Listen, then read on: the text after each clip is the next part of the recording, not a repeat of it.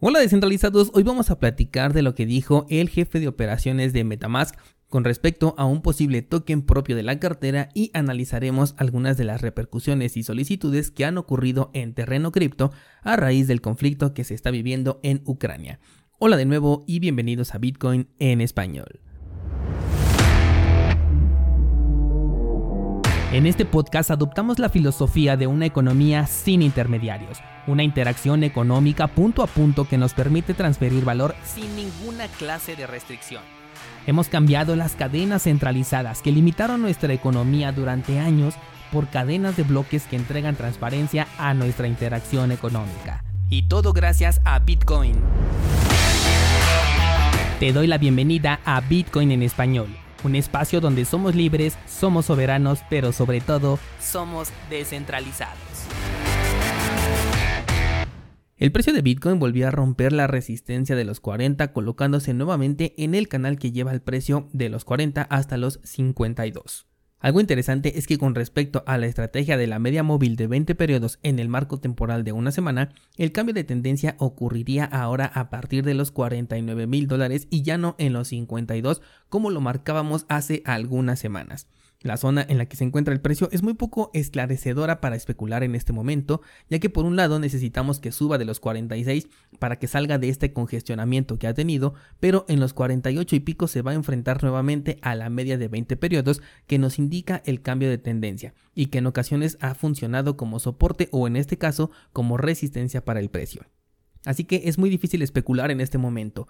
Me abstendría de tomar decisiones en el corto plazo, por ahora para obtener mejores resultados especularía únicamente en el largo plazo y conservaría un poco de municiones por si acaso se abriera una repentina oportunidad. Por su parte, las altcoins también se están recuperando, pero ahí están también las oportunidades de entrada en varios proyectos. Cardano sigue por debajo de un dólar, IOTA sigue por debajo de un dólar, Waves tuvo un fuerte movimiento alcista, no he podido entrar en cadena todavía porque no ha llegado a los puntos que tengo marcados. Si quieres conocerlos, los puedes ver en Ideas Trading. Y la entrada de Cosmos se me ha pasado. No pude entrar a esa criptomoneda y eso que la tengo bajo la lupa, pero se me pasó la oportunidad. Lo que puedo destacar es que tuvimos un movimiento exitoso detectado en las ideas trading que en este momento ya entrega un 40% de rendimiento.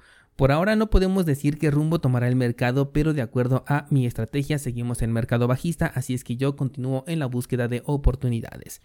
Vámonos con las noticias y comenzamos con Metamask, esta cartera de interacción tan popular de la que se ha especulado mucho con la salida de un supuesto token, el cual podría llegar como un airdrop entregando ganancias prácticamente de regalo como lo han hecho otros servicios en el pasado. Bueno, pues en una reciente entrevista el jefe de operaciones habló al respecto diciendo que estaban enfocados en una verdadera descentralización, que ellos no buscan con su token o con alguna decisión mal tomada llamar la atención de los reguladores por una mala jugada y ofrecer algo en donde realmente los usuarios puedan decir que tienen una pertenencia, así como los fondos depositados en una de estas carteras Metamask. También incitó a no especular con la fecha de salida ni tampoco con el método de obtención porque no existe respuesta por el momento. Prácticamente sí lo tienen considerado pero no quieren apresurar algo solamente por regalar dinero como lo han hecho otras plataformas, sino que realmente quieren darle una utilidad.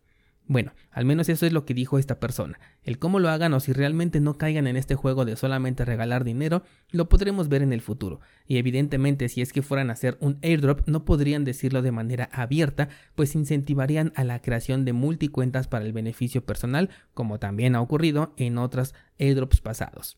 De cualquier forma, si es que existe esta oportunidad, no está por demás que los intercambios de tokens que realices los hagas directamente desde la cartera de Metamask. Finalmente se conecta con los servicios más populares, por lo que es prácticamente lo mismo y te deja como que una oportunidad guardada por si acaso llegara a existir un airdrop y en caso contrario pues no pasa nada porque la interacción con Metamask es de todas formas muy útil siempre que se lleve a cabo de manera segura. De lo contrario Metamask es una de las carteras más riesgosas que existen. Sugiero si es que tienes membresía a cursos Bitcoin que revises el curso de Metamask y otras carteras de interacción y si no sabes utilizar el intercambio interno también revisar el curso de exchanges descentralizados que está actualmente publicándose. Vámonos con la siguiente nota, la cual lamentablemente nos va a meter en este conflicto internacional debido a las restricciones impuestas o que se quieren imponer tanto a los funcionarios o directamente al país como a quienes terminan siempre más afectados que son los usuarios finales o los minoristas. Y es que para empezar, el Tesoro de los Estados Unidos ha prohibido completamente a personas y empresas estadounidenses hacer negocios con el Banco de Rusia, el Fondo Nacional Ruso y el Ministerio de Finanzas. El resultado es un veto directo a las operaciones financieras con Rusia por parte de cualquier persona o cualquier empresa. El objetivo de esto es limitar la capacidad de Rusia a utilizar activos para financiar sus actividades y de esta manera dejar a Putin únicamente con los fondos que tiene en los países con los que tiene una relación más íntima.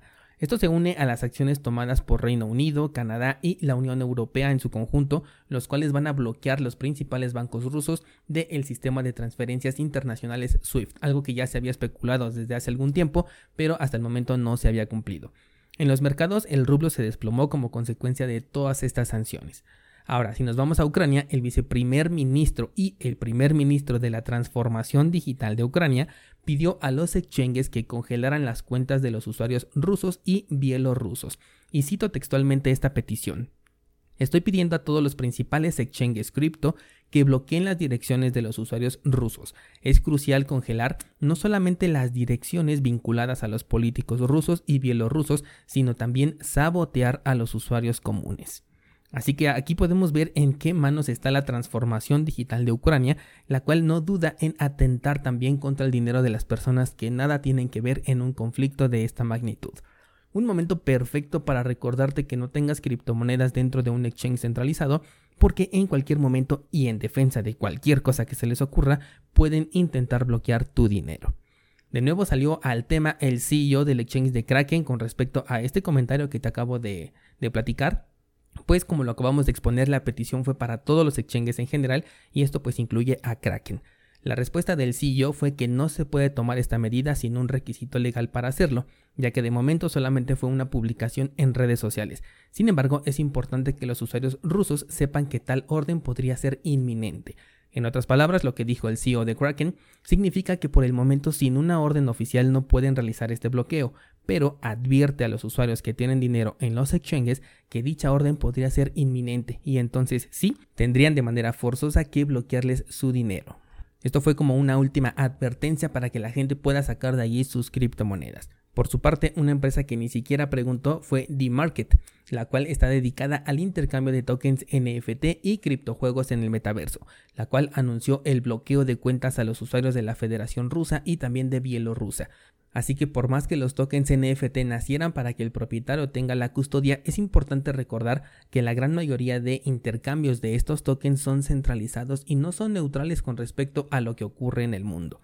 Es natural con esta empresa porque esta startup nació en Ucrania, pero demuestra que no están a favor del entorno cripto, sino que simplemente son una empresa que están a favor de sus propios intereses, pues Bitcoin por lo menos es una tecnología que es indiferente al uso que le dé cada persona y nadie lo puede bloquear a menos que esté la custodia delegada a una empresa de este tipo. Para cerrar con estos temas, las criptodonaciones que han llegado a Ucrania han superado los 37 millones de dólares y están encabezadas por donaciones que están hechas en Bitcoin, en Ethereum y Tether. Algo que me llamó mucho la atención es que las donaciones en Tether no son libres y que el control de esta criptomoneda está en Estados Unidos, por lo que dichos tokens podrían ser bloqueados con una simple llamada telefónica.